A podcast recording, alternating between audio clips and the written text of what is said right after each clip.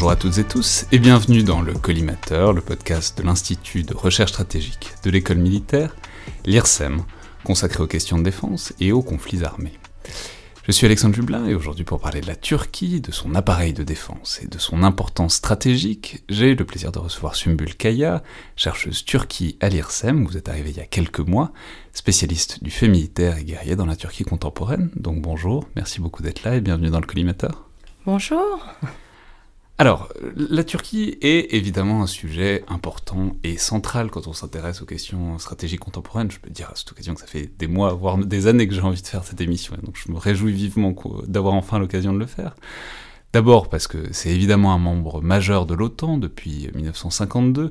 J'ai juste rappelé que c'est la deuxième armée de l'OTAN, bien devant la France et le Royaume-Uni en termes d'effectifs, euh, comme de part du PIB consacré aux dépenses militaires pour avoir une de grandeur, c'est à peu près le double de la France en termes d'effectifs aujourd'hui, c'est plus de 500 000 militaires euh, d'actifs, et donc un acteur complètement clé des grands équilibres stratégiques de la planète depuis un demi-siècle, même si euh, l'inscription de la Turquie dans le camp occidental ne va pas sans tensions, euh, crises et problèmes à l'échelle géopolitique, comme on va le voir, qui ont d'ailleurs tendance à croître et à s'accélérer depuis quelques mois.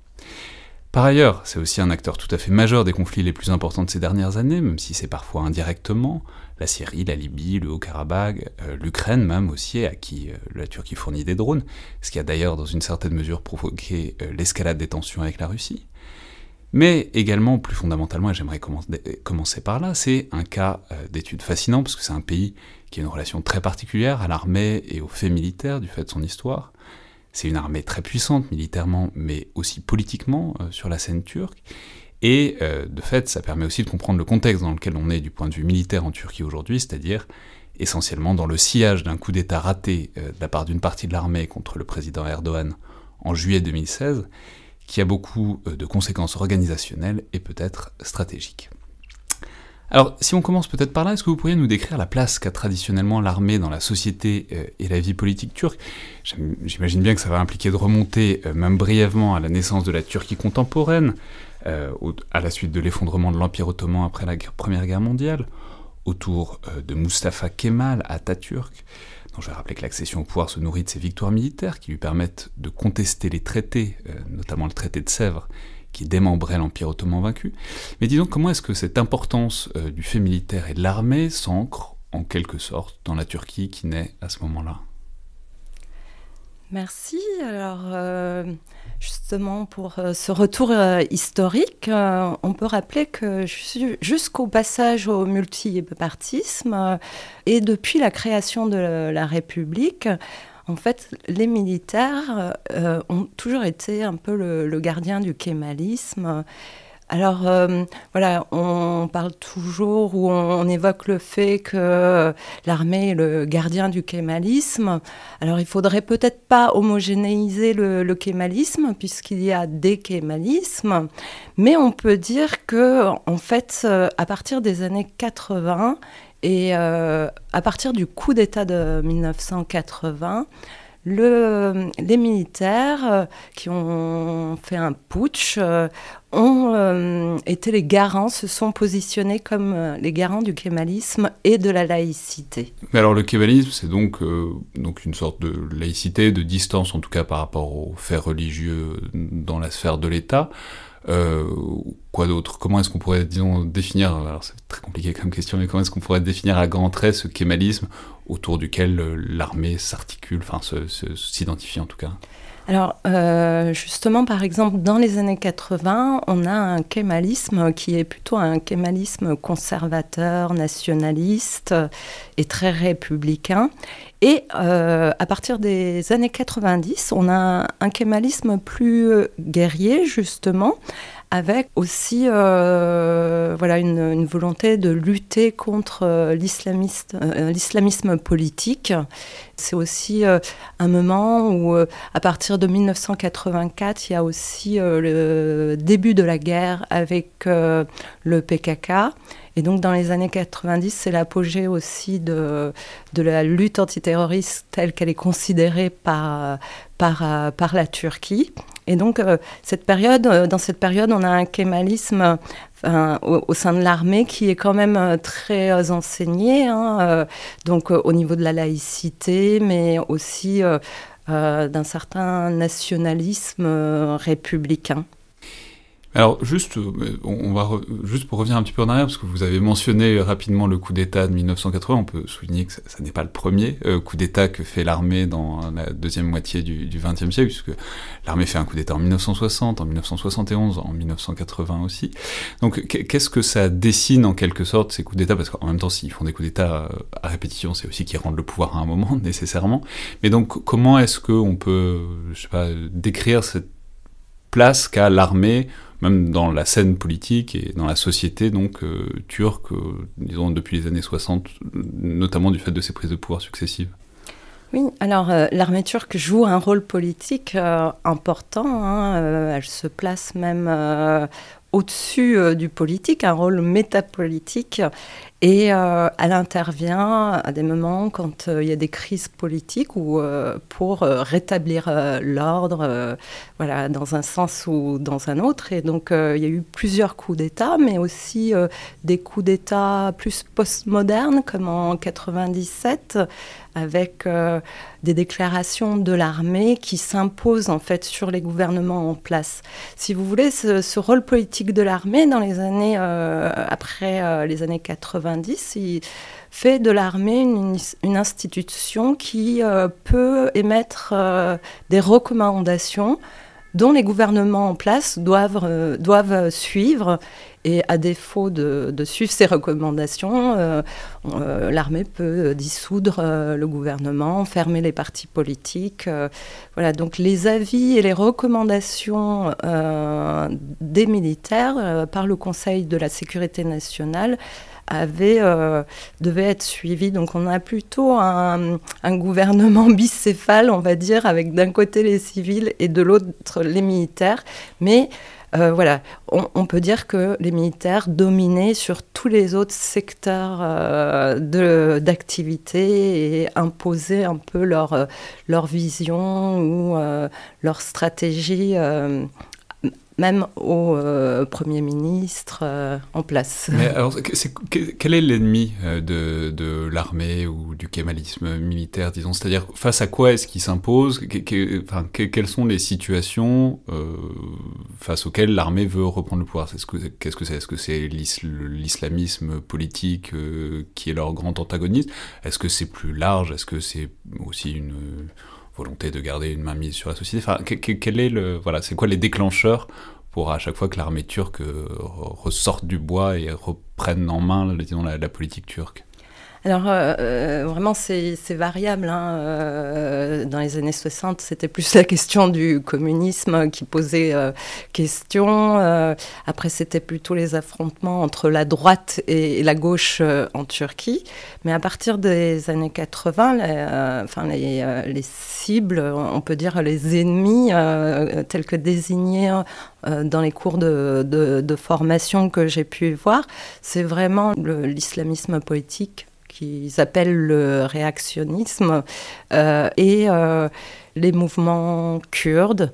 Alors, euh, par ailleurs, en fait, ce qui est aussi euh, important et intéressant à souligner, c'est que ces cibles sont aussi euh, vues comme étant soutenues par des forces extérieures.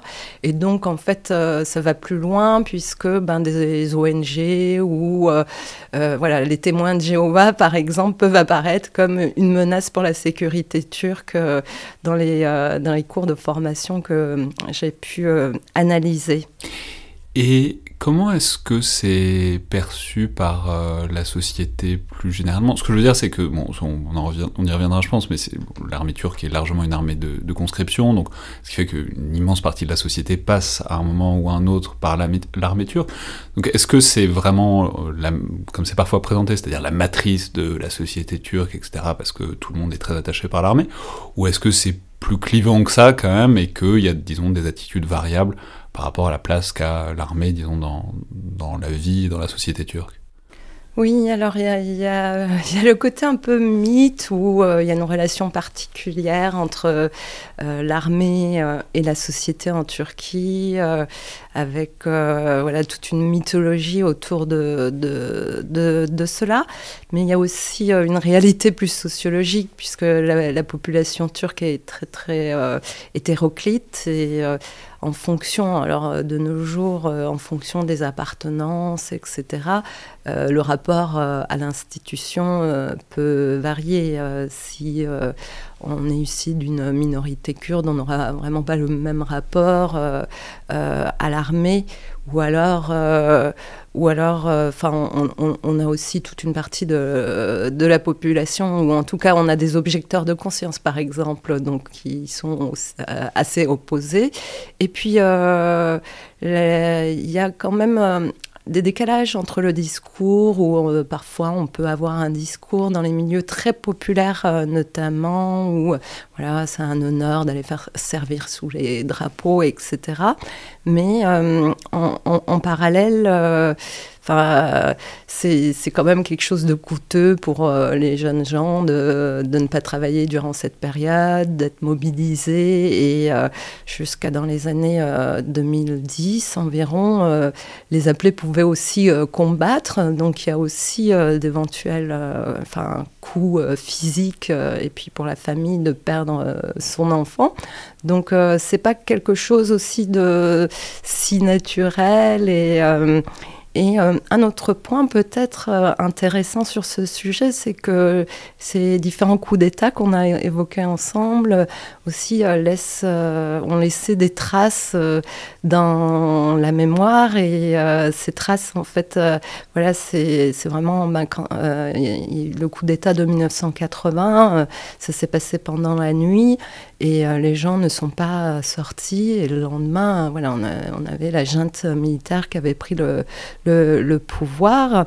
Et euh, une des différences euh, avec euh, la dernière tentative de coup d'État de juillet 2016, justement, c'est que là, ben, suite à l'appel d'Erdogan, que les gens sortent dans la rue pour s'opposer au coup d'État, en fait, euh, il y a eu une mobilisation un peu euh, de certains sympathisants aussi et de, pour s'opposer à la tentative du coup d'État. Donc il y a aussi une crainte, euh, une intériorisation de ces coups d'État, donc un rapport un peu craintif aussi à l'armée.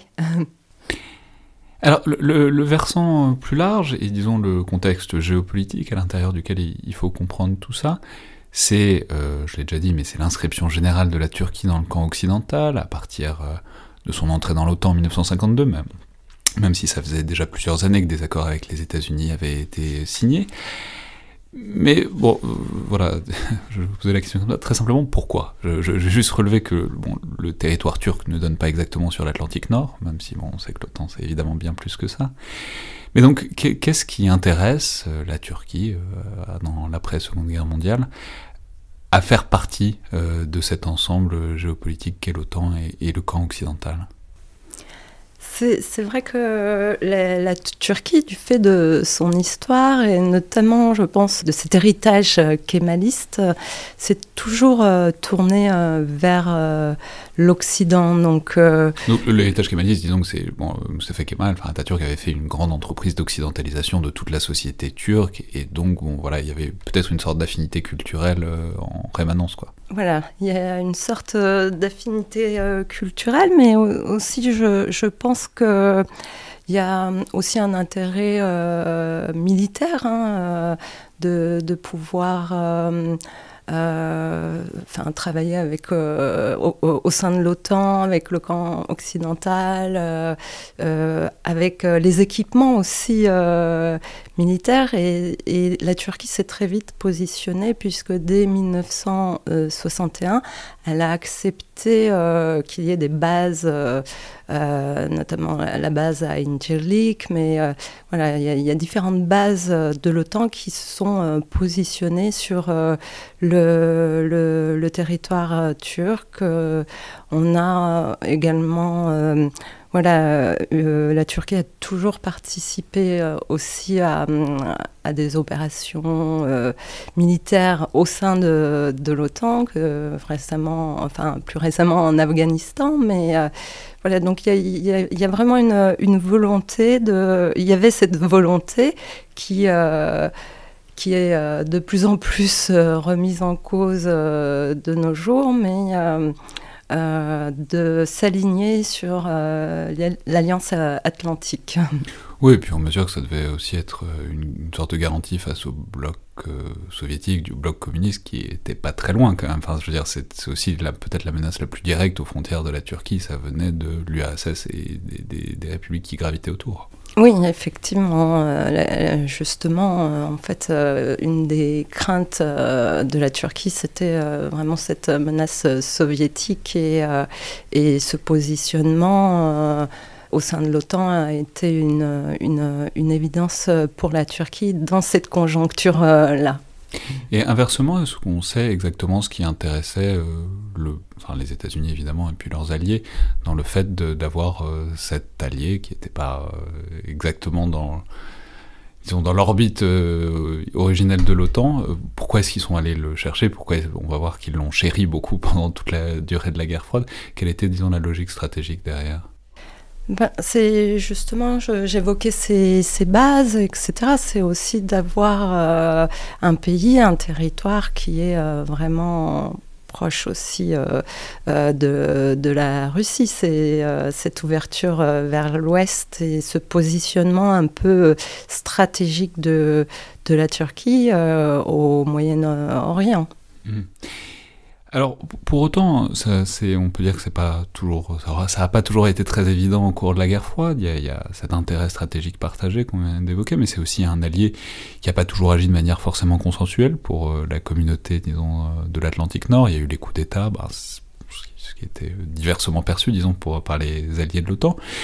Il y a aussi eu peut-être un, faut dire un mot de l'enjeu de Chypre, euh, qui a, avec une invasion turque, donc d'une partie de l'île en 1974, euh, ce qu'on appelle l'opération Attila, euh, qui fait bon, elle-même suite à un coup d'État soutenu par le régime des colonels grecs qui veulent rattacher Chypre à la Grèce. Donc voilà, quelle place et quelle logique est-ce que ça a du point de vue turc, cette opération, bon, dans son voisinage immédiat, mais qui est aussi une prise de jalon quand même, et comment est-ce que ça a structuré aussi dans une certaine mesure les relations de la Turquie avec ses voisins et puis avec ses alliés de l'OTAN? Oui, alors euh, c'est vrai que euh, en 74, l'invasion euh, de Chypre Nord par les Turcs questionne beaucoup l'OTAN et, justement il y a un embargo contre la vente d'armes à, la Turquie qui est décidé à ce moment et voilà il y a des tensions régulièrement avec la Turquie notamment pour son rôle en Méditerranée orientale, etc. Mais ce qui pousse euh, la Turquie, en fait, à s'autonomiser davantage euh, de l'OTAN, et à, par exemple, suite à l'embargo euh, par rapport à Chypre, c'est à ce moment-là qu'elle décide de, de plus autoproduire ses propres armes et d'être moins dépendante des États-Unis et de l'OTAN pour euh, avoir une, une, indépendance plus grande euh, par rapport euh, à sa stratégie d'alliance, etc. Oui, c'est la, base, disons, d'une industrie de défense qui aujourd'hui est, bon, ça dépend des secteurs, mais qui est relativement florissante de nos jours.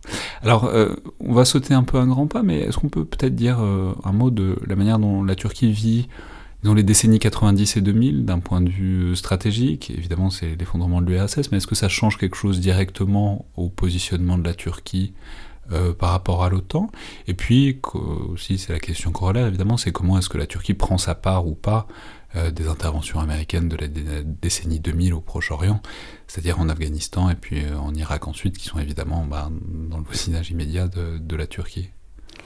Oui, alors par rapport à, aux années 2000, euh, en fait, euh, voilà, il faut rappeler aussi que c'est euh, à ce moment-là, Erdogan arrive au pouvoir avec l'AKP dans les années 2000, et donc là, il y a une pas difficilement comparer le, parti et le président à cette période à la période actuelle. Et à cette période, ils sont vraiment tournés vers vers l'Europe. Donc il y a une euh, très grande ouverture au niveau euh, de l'Union européenne, puisqu'ils essayent d'intégrer toutes les lois d'harmonisation en vue d'adhérer à l'Union européenne. Et donc, voilà, il y a une tentative de, comment dire, de coopération ou d'alignement, d'alignement de, de, sa politique qui est, qui est quand même plus claire. Et euh, en fait, euh, moi, je sens une, euh, une rupture à partir du, des printemps arabes et des mobilisations, des mobilisations de, de Gezi en, Turquie. C'est-à-dire, pour schématiser, jusque-là, la Turquie, même avec Erdogan, est le bon élève de l'Alliance Atlantique et de, du partenariat stratégique avec l'Union Européenne, avec vue d'intégrer à, à, terme l'Union. Et euh, voilà, ça c'est la décennie 2000, euh, et donc aussi participer évidemment, enfin en tout cas au moins fournir des bases pour les interventions en Afghanistan et en Irak, puisque évidemment c'est le mhm. point de départ le plus logique. Et ensuite, c'est le basculement est en 2011 où là il se passe quelque chose dans, euh, en tout cas la politique turque en réaction au printemps arabe. Voilà. je, je, pense que ce qui s'est passé, enfin la guerre civile en, Syrie, euh, mais aussi par la suite euh, ce qui s'est passé euh, en, Égypte a eu vraiment, enfin surtout la Syrie, il y a eu une inquiétude en fait du côté turc. notamment en fait par les mobilisations qui commençaient à prendre aussi en Turquie autour d'un projet de raser un parc euh, à Taksim, hein, le, parc de Gezi. Et donc, euh, voilà, il y, a eu progressivement une contestation, une remise en cause euh, du, pouvoir d'Erdogan. Et donc à partir de ce moment aussi, il y a eu aussi des affaires de corruption qui ont été... alors maintenant on dit que ces affaires de corruption ont été révélées par des membres de la communauté Gulen, hein, qui, comme vous savez, sont accusés d'être les auteurs de la tentative de coup d'État de 2016. Et donc, il y a une série de hum, pertes de légitimité ou d'attaques, en fait, euh, du, pouvoir en place qui se sent progressivement menacé, en fait. Et donc, euh, le coup d'État, en fait, vient euh, vraiment Enfin, il y a eu une tentative d'assassinat, le bombardement de l'Assemblée nationale. juste pour rester là-dessus une seconde sur ce moment des printemps arabes, c'est un peu paradoxal puisqu'en même temps on pourrait penser aussi que Erdogan, euh, enfin, il y avait déjà une volonté, euh, disons, quasiment régionale, quoi, d'influence, d'islam politique, d'être le phare de la région, etc. Et de fait, bah, à la suite euh, des printemps arabes, par exemple en Égypte, c'est euh, les frères musulmans euh, et Mohamed Morsi qui arrivent au pouvoir, qui sont des alliés naturels d'Erdogan. Donc on pourrait penser que, disons, le contexte est porteur, que le vent souffle dans le bon sens. Or, ce que vous nous dites, c'est qu'il y a en quelque sorte un, mouvement retour instantanément qui fait que le pouvoir disons, de, de l'AKP n'a jamais le temps d'exploiter ce contexte favorable, c'est ça? Oui, et puis euh, c'est vrai que c'est vraiment cette idée de, avant les printemps arabes, euh, même euh, dans les colloques où je me trouvais, ou alors pas forcément moi, mais beaucoup de gens voyaient en la Turquie un modèle pour les autres pays arabes ou au Moyen-Orient, etc. Et après le printemps arabe, en fait, euh, il y a eu vraiment aussi, euh, je pense, un, soutien euh, aussi au mouvement des frères musulmans par, par Recep Tayyip Erdogan, qui, qui l'a isolé aussi des, des, pays arabes avec lesquels la Turquie était en lien, comme par exemple avec l'Égypte.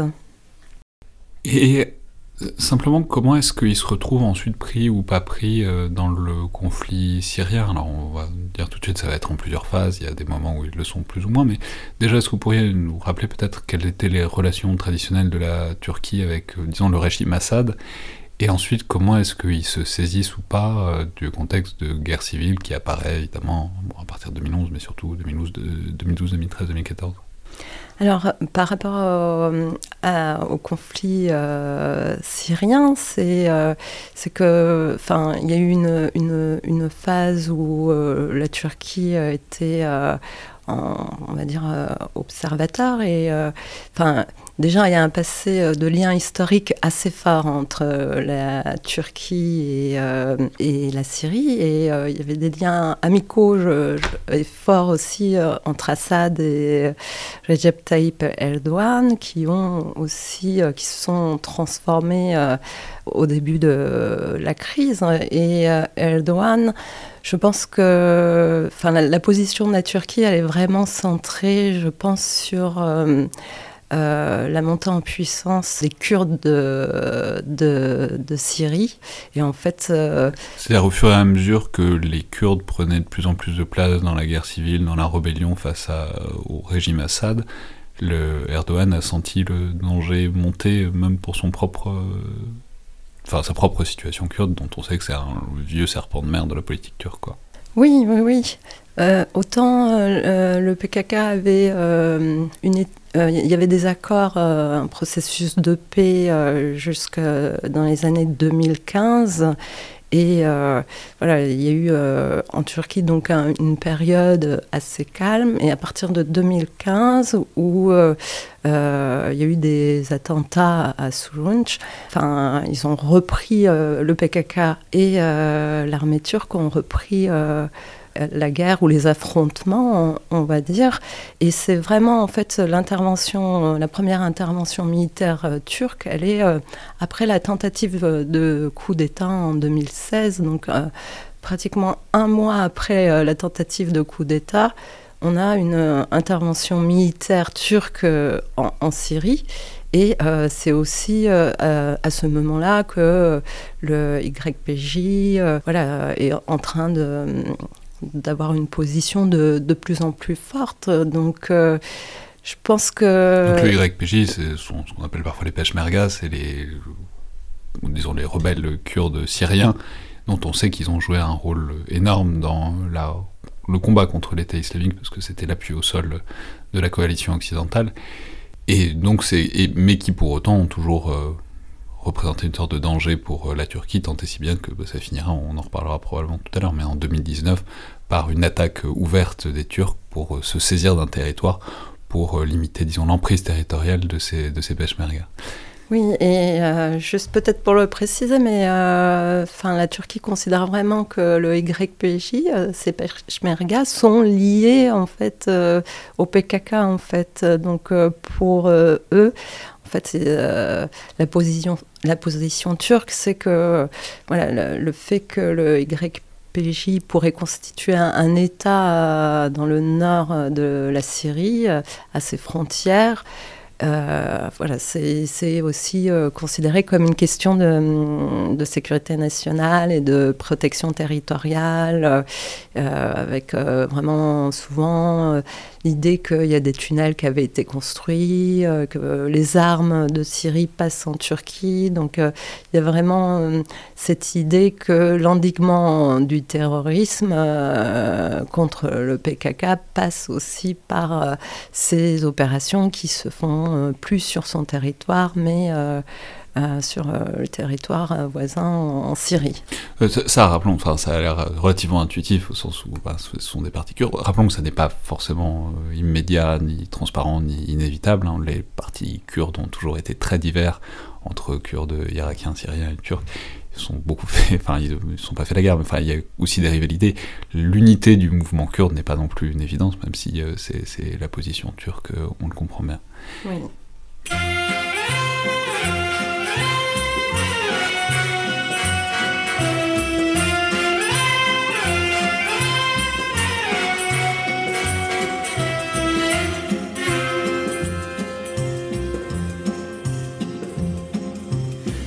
Istanbul was Constantinople, now it's Istanbul, not Constantinople. Been a long time gone, old Constantinople, still it's Turkish delight on a moonlit night. Every gal in Constantinople lives in Istanbul, not Constantinople. So if you've a date in Constantinople, she'll be waiting in Istanbul. Even old New York was once New Amsterdam. Why they changed it, I can't say. People just liked it better that way. Take me back to Constantinople. No, you can't go back to Constantinople. Now it's Istanbul, not Constantinople. Why did Constantinople get the works? That's nobody's business but the Turks.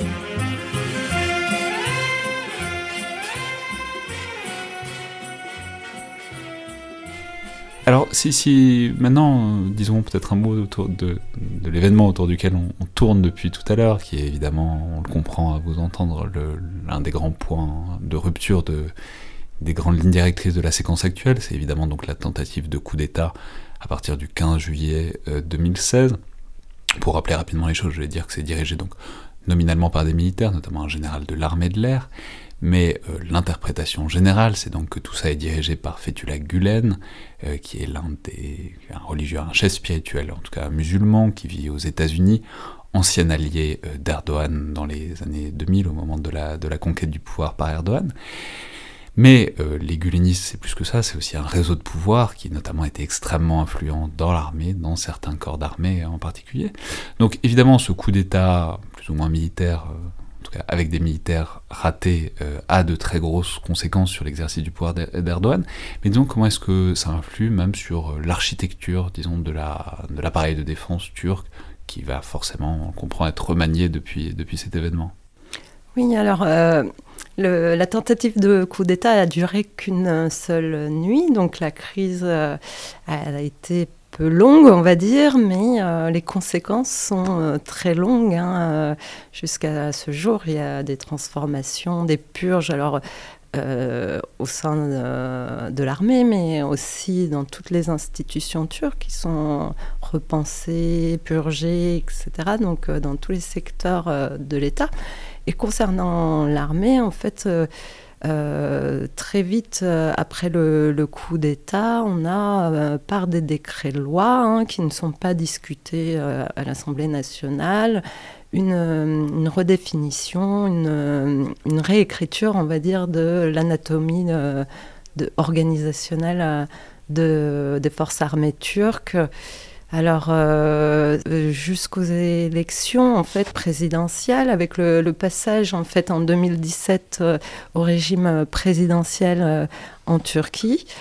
Alors, voilà. juste pour ceux que ça intéresserait plus en détail, je peux dire que vous avez fait une étude, notamment pour le think tank Noria, qui détaille tout ça très bien. C'est des questions institutionnelles qui sont, enfin, on n'a peut-être pas le temps d'entrer totalement dans le détail, mais c'est vraiment fascinant. C'est par exemple Bon, il y a plein de prérogatives qui passent, du chef d'état-major des armées au ministre de la Défense, qui revient à une sorte de politisation forcément du processus militaire et du coup à affaiblir, disons, l'autonomie du militaire par rapport aux politiques. Non, vous nous avez expliqué que c'était assez identitaire, en tout cas en Turquie, euh, depuis, euh, depuis la naissance de la République, quoi. Euh, mais simplement, euh, comment est-ce que ça... Hum, on peut peut-être dire que c'est toutes les armées sont pas touchées pareil. Il y a notamment, enfin, celle qui est le plus euh, impactée, c'est sans aucun doute l'armée de l'air, où c'est des purges absolument massives et pas encore évident que le, les personnels, euh, enfin les ressources humaines en soient totalement remises à l'heure actuelle. Donc voilà, comment est-ce que ça impacte, disons plus directement, les capacités opérationnelles ou pas de la Turquie? Est-ce que ça se ressent? Euh, enfin voilà, une armée qu'on purge massivement, généralement, il faut un peu de temps pour redevenir totalement opérationnelle. Est-ce, que ça s'est vu, quoi? Alors, euh, il y a eu, euh, voilà, c'est une question extrêmement importante parce que l'armée, enfin, ces purges actuellement, elles sont environ de 24 000 personnes. Alors, toutes ces personnes, bien entendu, elles n'ont pas participé au coup d'État. Les personnes ayant participé au coup d'État et étant purgées sont euh, vraiment une minorité. Euh, je crois que c'est 8000 hommes. Et donc, en fait, la purge va au-delà, en fait, des, euh, des présumés putschistes, on, va dire. Donc, c'est plutôt les membres de la confrérie Gulen qui se seraient infiltrés dans les institutions qui sont visées par ces purges. Mais, en fait, euh, euh, les pilotes sont extrêmement purgés, 50% environ. Des solutions, enfin, il y a des euh, techniques, en tout cas, euh, des mesures qui sont prises assez rapidement pour euh, pallier en fait ce déficit de, de, personnel. Alors, on voit que le, le, haut commandement est vraiment purgé, mais il y a aussi une volonté de se défaire de trop d'amiraux ou de généraux, en fait, qu'on que l'AKP n'aurait pas, comment dire, euh, promu puisqu'ils ont été promus dans un système qu'elle ne contrôlait pas, parce qu'avec le passage, euh, avec le, justement toutes ces réformes, euh, euh, le, pouvoir en place devient une voûte centrale et euh, il y a une mise euh, sous tutelle de l'armée hein, qui n'a plus cette autonomie dont on parlait, cette capacité à imposer ses décisions, etc. Et donc cette mise sous tutelle de l'armée, ça permet un contrôle civil très fort sur l'appareil militaire. Et euh, ce contrôle passe aussi par le contrôle du personnel. Et donc, euh, voilà, c'est au gradé qui n'aurait pas évolué pendant euh, la période où euh, Erdogan et son ministre euh, de la Défense nationale étaient là, ils sont plus ou moins euh, mis en retraite anticipée. Donc tout ça pour dire qu'il hum, il y a des solutions de recrutement qui passent pour les, les pilotes dont on évoquait le cas par le recrutement de pilotes dans le privé, pardon que euh, l'armée va, former. Il y a aussi des mesures de prolonger la, période du service militaire qui est passée de 12 à 18 mois. Et puis, euh, pour le reste du personnel, en fait, euh, ils ont recours à, des personnels contractuels, etc. Donc, en fait, ça ne s'est pas vu. En fait, cette perte de capacité, elle est plutôt peut-être une perte euh, au niveau de l'encadrement, puisqu'on a moins de hauts gradés. Mais euh, justement, je crois que ça fait partie d'un des choix de, ce pouvoir de ne pas avoir une armée de, généraux. Et euh, voilà, donc vraiment une idée, avec l'idée de renouveler aussi le personnel. on épaissit un peu la base de la pyramide et on réduit un peu la pointe en quelque sorte. Voilà. Alors, si, euh, tout ça, ça va de pair avec des évolutions euh, stratégiques, géopolitiques euh, majeures de la Turquie, comment dire, il y, a manifestement depuis quelques années un vrai enjeu de recentrement de la Turquie par rapport à l'OTAN et par rapport à la Russie aussi. L'épisode le plus célèbre et le plus éclatant de tout ça, c'est peut-être l'affaire des F-35, que je vais rappeler rapidement. Je, je, vais juste dire que la Turquie était vraiment un des piliers du programme depuis 2002 pour des achats évidemment, mais aussi parce qu'ils devaient fabriquer des pièces de l'avion. Et euh, ils en ont, ils en avaient bien besoin euh, parce qu'il y a toute une flotte d'avions, alors évidemment américains, des F-4E, des, F, des F-16 qui sont en bout de course, qui vont bientôt, euh, il va falloir bientôt remplacer. Mais la Turquie se fait donc exclure du programme à partir de juillet 2019 parce que ils achètent des systèmes anti-aériens S-400 à la Russie. Et il est clair depuis le début que les Américains refusent absolument que les deux systèmes interagissent pour des raisons symboliques, mais aussi pour des raisons très réelles de sécurité euh, et de ne pas délivrer, disons, des secrets technologiques. Bref, on peut faire euh, plein de blagues là-dessus en disant que vu les problèmes du F-35, c'est pas forcément une mauvaise chose pour la Turquie, mais au-delà de ça, le fait est que c'est un symbole évident d'une vraie divergence et d'une vraie volonté de se recentrer euh, de la part de la Turquie, de se rapprocher de la Russie, même si, bon, parallèlement, il y a plein de rivalités de tensions aussi avec la Russie peut signaler qu'en 2015 encore, il y a un Sukhoi qui s'est fait abattre par des F-16 turcs. Et euh, sur la plupart des fronts actifs du monde en ce moment, Syrie, Libye, euh, au Karabakh, la Russie et la Turquie soutiennent euh, des camps opposés. Mais donc comment est-ce qu'on peut comprendre hein, ces gestes et disons ces évolutions dans le positionnement de la Turquie et cette tentative d'ouverture, en tout cas de conciliation avec la Russie?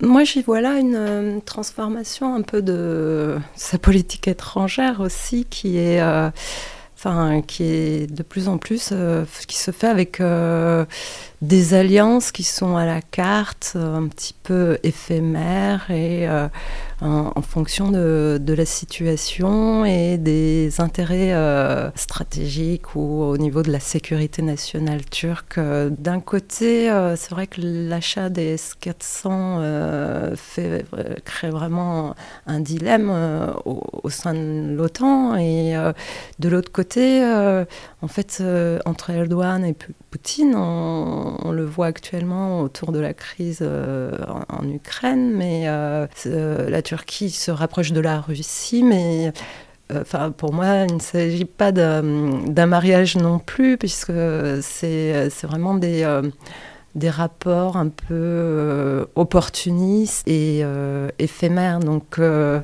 On peut souligner qu'il y a un, vrai besoin par ailleurs économique, que la Turquie n'a pas du tout de ressources naturelles et qu'elle importe massivement, je crois que c'est 60% du pétrole et 40% de son gaz de Russie. Donc bon, on comprend qu'il y a une volonté de pas fâcher trop, mais on a l'impression que ça va au-delà de ça et que c'est, voilà, pas on sort de l'OTAN, parce qu'ils sont, sont pas prêts de sortir de l'OTAN, mais c'est on sort de la logique, en tout cas otanienne euh, première, quoi. Oui, euh, je crois que vraiment c'est c'est une euh, c'est un peu, on, le retrouve aussi dans d'autres pays, mais les petites puissances et moyennes puissances tentent en fait de plus en plus de d'être autonomes et voilà, je crois que euh, la Turquie euh, sous euh, ce pouvoir avec Recep Tayyip Erdogan. voilà, il y a une transformation de sa politique étrangère et on peut y voir aussi un isolement important puisque voilà, avec les États-Unis, il y a des tensions, il y a des tensions aussi avec certains pays arabes. Euh, il y a eu des tensions avec les Émirats arabes unis, euh, etc. Donc beaucoup de divergences, euh, de, conflits aussi. Et, c'est pareil avec la Russie, ce rapprochement, en fait, l'achat des S-400, voilà, c'est aussi euh, je crois que la, Turquie avait essayé d'acheter euh, ce système de, défense euh, anti-aérien auprès des États-Unis, que ça n'a pas marché. Donc voilà, il y, a vraiment ce rapport un peu, bah, les Russes nous le vendent, donc on le prend. Mais, ouais, de faire jouer la concurrence. Mais c'est ce qui est intéressant, c'est que précisément, c'est le contraire d'une logique d'alliance. Normalement, quand on est dans une alliance, notamment une alliance de défense et militaire, précisément, c'est ne pas faire ça. Euh, c'est à ça que ça sert. Donc la question, c'est comment est-ce que la place de l'OTAN, enfin au sein de l'OTAN, est vue même dans le débat, dans la réflexion stratégique, c'est-à-dire est-ce que bon bah c'est assumé que on s'éloigne un peu de l'OTAN et que peut-être ils en sortiront un jour, euh, qui sait, etc. Ou est-ce que c'est euh, un impensé, c'est on diversifie un peu à l'intérieur de cette posture stratégique fondamentale qui est de toujours être un des grands piliers de l'OTAN. Non, je, je, pense que vraiment, il y, du côté turc, en tout cas, euh, d'après euh, euh, mes observations et mes analyses, il n'y a, vraiment pas une volonté de sortir euh, de l'OTAN. La, la, Turquie envoie régulièrement des signaux euh, voilà, pour la sécurisation de l'aéroport en Afghanistan. Ils se sont proposés, en fait, en tant que membres de l'OTAN, de participer à cette sécurisation de l'aéroport à Kaboul.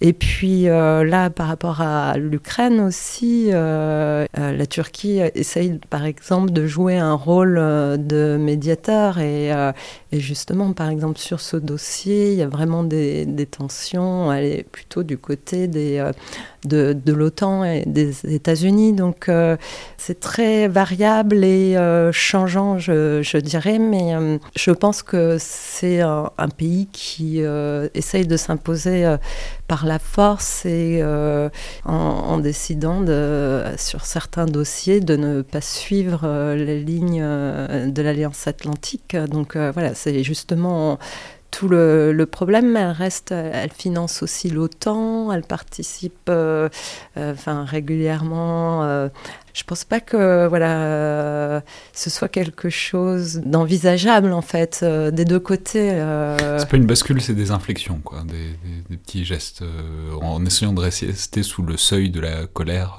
américaine et disons des membres de l'alliance en quelque sorte. Oui, j'ai cette impression-là. Alors du coup, ça pose la question plus large de quelles ambitions ça dessine pour cette Turquie. On va pas rentrer dans le débat euh, stratégique turc, on peut dire qu'il y, a plein de concepts. Euh, il y a eu on parlait d'un néo-ottomanisme euh, dans les années 2000 jusqu'à 2015 environ, autour de la personne du ministre des Affaires étrangères puis du Premier ministre Davutoglu, mais qui ensuite est tombé en disgrâce. On parle aujourd'hui d'un recentrement qu'on appelle parfois donc l'ismalo-kémalisme aujourd'hui. C'est-à-dire, et en même temps, il y a aussi euh, d'autres concepts qui émergent. On peut citer, euh, entre autres, euh, celui de Mavi Vatan, je crois qu'on appelle la patrie bleue, c'est-à-dire qu'il dessine des ambitions maritimes pour la Turquie. Donc, voilà. Disons, à quelle échelle est-ce que la Turquie se pense et quelles sont ses ambitions et ses objectifs, disons, à moyen terme dans son environnement. Alors, je pense que il y a vraiment cette volonté, euh, justement, à partir euh, de, la diversification des, opérations, puisque, enfin, on parlait de la place de la Turquie dans l'OTAN, mais la Turquie a toujours, euh, enfin, elle, avait, elle avait fait très peu d'opérations militaires en dehors de son territoire, sauf par rapport à l'invasion de Chypre. Mais voilà, tout s'était fait euh, dans le cadre de l'OTAN et on voit à partir euh, justement de 2016 que euh, différentes opérations sont menées alors, euh, on a la présence turque, euh, enfin, des premières opérations en Syrie. Euh, là, il y a toujours les Turcs sont, sont, présents à Idlib. ils ont aussi participé d'une manière un petit peu indirecte à, la guerre en Libye, dans le, au Karabakh aussi.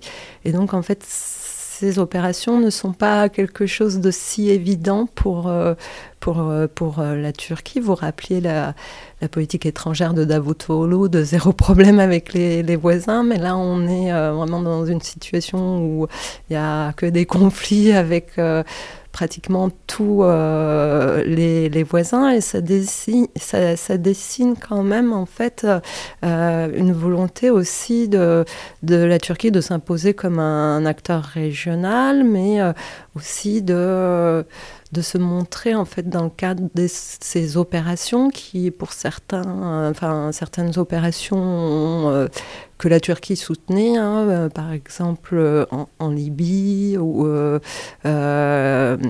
El Farage a pu, par le, les par le soutien militaire turc et notamment par les drones turcs avoir un avantage sur, sur, sur la guerre. Et donc, voilà. Ça, ça, rappelons que c'est le gouvernement d'union nationale qui est opposé aux troupes du maréchal Haftar. Euh, bon, on va pas refaire euh, l'émission qu'on a déjà faite euh, sur, sur, la Libye, mais bon, voilà, disons que c'est compliqué, mais que la Turquie est un des rares soutiens manifestes et enfin explicites et sans aucun sans aucune retenue de ce gouvernement d'union nationale, théoriquement celui euh, légitime, alors que la France, la Russie, mais aussi peut-être les États-Unis ont tendance à soutenir un peu le maréchal Haftar, et qu'on peut dire d'ailleurs que ça passe euh, notamment par un, mode d'action qui est très à la mode aujourd'hui, qui sont des miliciens privés, des sociétés militaires privées, notamment la société militaire Sadat, qui euh, voilà, qui agirait. c'est plus ou moins clair, c'est plus ou moins affiché, mais enfin en tout cas il est clair que la Turquie a choisi son camp et que c'est un appui militaire euh, de force, euh, parce que c'est à peu près ce qui permet à ce gouvernement de l'Union nationale de tenir militairement, en tout cas à l'heure actuelle. Oui, exactement. Et euh, par rapport à, ces opérations militaires, en fait, on, voit bien que voilà, c'est souvent avec des pays dont elle a des liens historiques. Hein. En Libye, les, liens sont plutôt anciens, forts. l'Azerbaïdjan et le conflit du Haut-Karabakh, c'est c'est un petit peu similaire. ce, ce, soutien, en fait, c'est voilà, il y a à la fois des raisons un peu culturelles et historiques, mais aussi parfois idéologiques. Hein. Pour la Libye, il y a aussi ce lien avec les frères musulmans. Et donc, euh, en fait, euh, tout ça pour dire qu'il est extrêmement difficile pour l'heure de qualifier un peu la, stratégie, on va dire, euh, ou même une définition d'une politique étrangère turque actuelle, si ce n'est que, voilà, il y a quelques concepts qui émergent, comme la, la patrie bleue, avec cette idée que la Turquie peut intervenir aussi au-delà de son territoire, dans des zones lointaines et euh, pour des intérêts euh, enfin, maritimes ou autres. Euh, alors ça, on peut dire que c'est très intéressant. Bon, c'est évidemment central au, enfin, pour la France, parce qu'on peut rappeler qu'il y a eu un incident important en juin 2020. C'est une histoire de cargo qui allait vers la Libye, qu'une frégate française voulut arraisonner et la frégate, le Courbet, je crois, s'est fait illuminer radar par un navire euh, turc, ce qui est très très très agressif. Euh, alors, il faut dédramatiser aussi, ça se fait depuis des années, les, Russes font ça tout le temps, mais de la part d'un pays de l'OTAN vers un autre pays de l'OTAN, c'est très, très rare parce que illuminer radar, c'est ce qui vient avant le tir d'un missile, en tout cas, c'est ce qui permet le tir d'un missile. Mais ça, ça dessine aussi. Alors, ça, ça, répond évidemment à ce dont on parlait il y a 5 minutes, c'est une petite distance par rapport à l'OTAN et l'idée qu'on peut, il s'autorise des marges de manœuvre euh, étonnantes, disons, au sein d'une alliance euh, militaire, même si ça reste en delà d'un certain seuil. Ils n'ont pas non plus tiré sur, euh, sur, une frégate, mais, mais ça démontre aussi, enfin ça montre aussi une volonté de s'affirmer d'un point de vue naval et de projeter la puissance en Méditerranée orientale qui est pas banal, enfin qui est nouveau pour, pour la Turquie. Oui, oui, oui.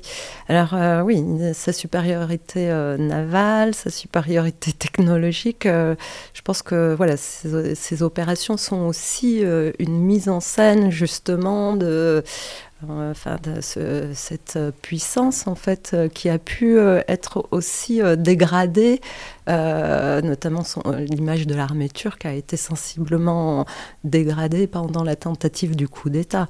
Alors, euh, qu'il n'ait pas marché, etc., euh, n'est pas la question, mais euh, ça a quand même affaibli l'armée, la Turquie aussi. Et donc, en fait, ces opérations un peu sont aussi une manière de remettre l'armée sur le devant de la scène en essayant de, montrer la, la, supériorité technologique. Et là, par rapport au, au, drone Bayraktar. Ils sont en train de, voilà, de finaliser le, le drone euh, pour euh, les navires, justement. Euh, oui, ils sont en train de finaliser effectivement une version euh, navale du, du dont on, peut-être on en parlera dans 5 minutes, mais c'est euh, la grande réussite immense de l'industrie de défense turque depuis quelques années, en tout cas depuis qu'ils sont montrés à leur avantage au Karabakh. simplement, pour terminer, juste sur ce versant maritime et naval, on peut dire que faut, faut rappeler, la Turquie est vraiment une puissance révisionniste euh, du point de vue maritime, mais pour des raisons qui sont pas forcément mauvaises. Hein. Il faut regarder une carte des zones.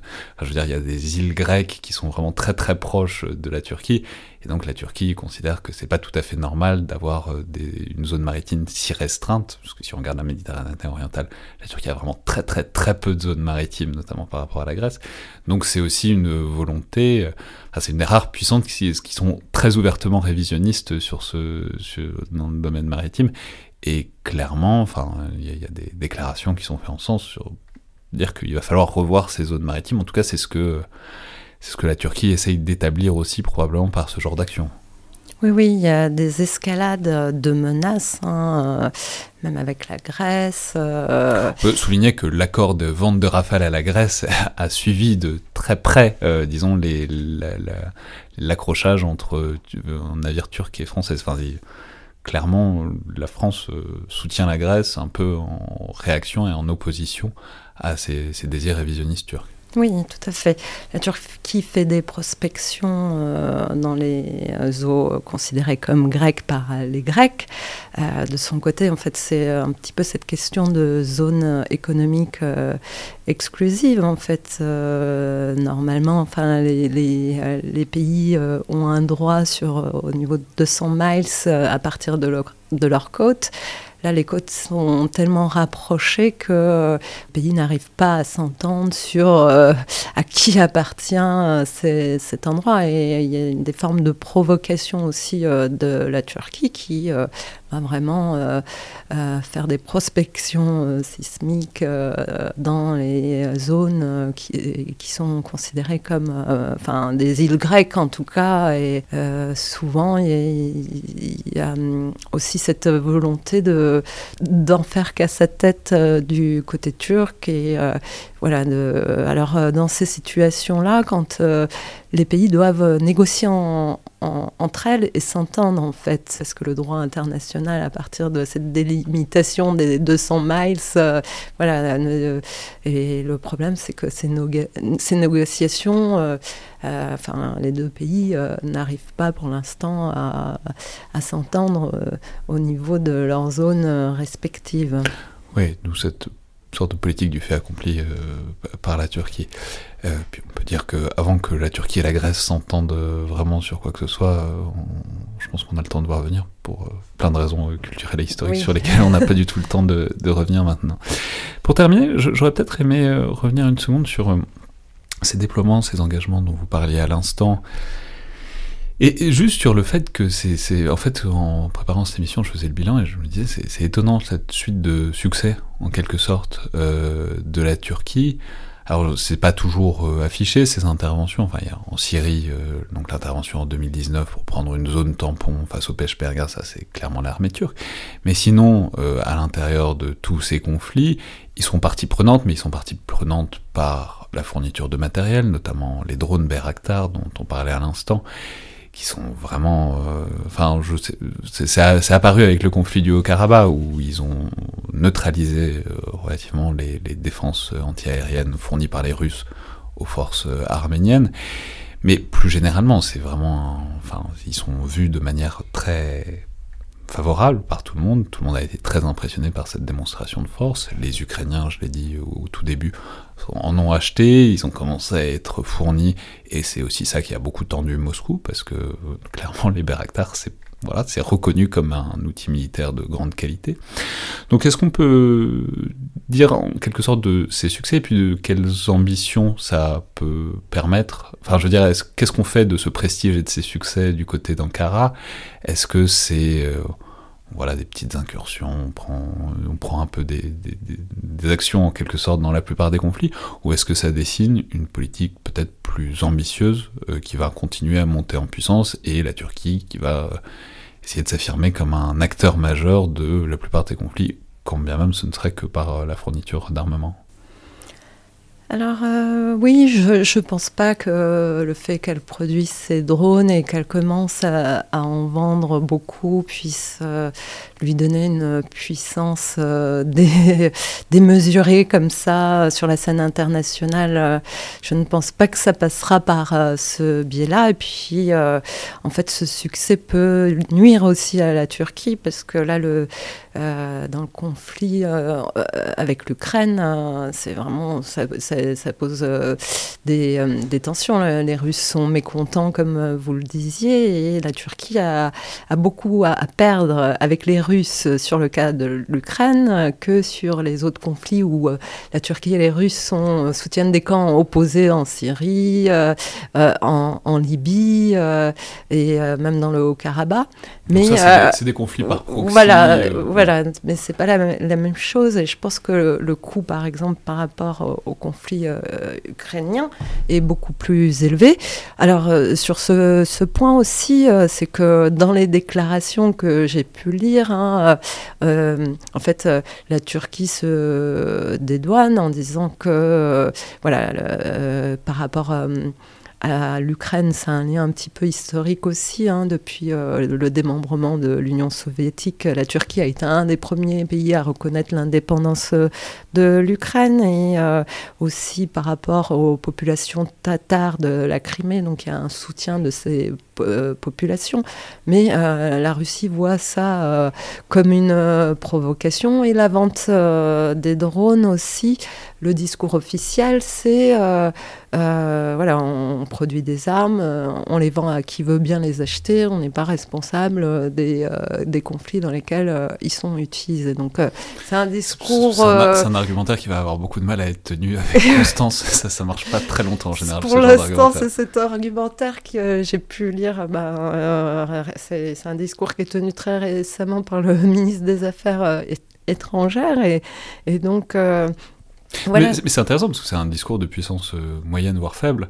C'est-à-dire, on n'imaginerait pas la France dire euh, on vend des rafales, euh, c'est pas notre problème, comment on les utilise après. Enfin, je veux dire, dans, le fait d'être dans le club des grandes puissances implique aussi une certaine responsabilité par rapport à qui on vend les équipements. Oui, et d'ailleurs, en fait, la Turquie, en disant ça, rappelle aussi que euh, sur les conflits euh, dans lesquels elle est euh, présente, elle voit beaucoup d'armes qui sont produites par les États-Unis ou par les Européens qui, qui sont aussi utilisées dans, dans ces conflits-là. Donc, C'est en général assez assumé de, la part des États-Unis ou des Européens.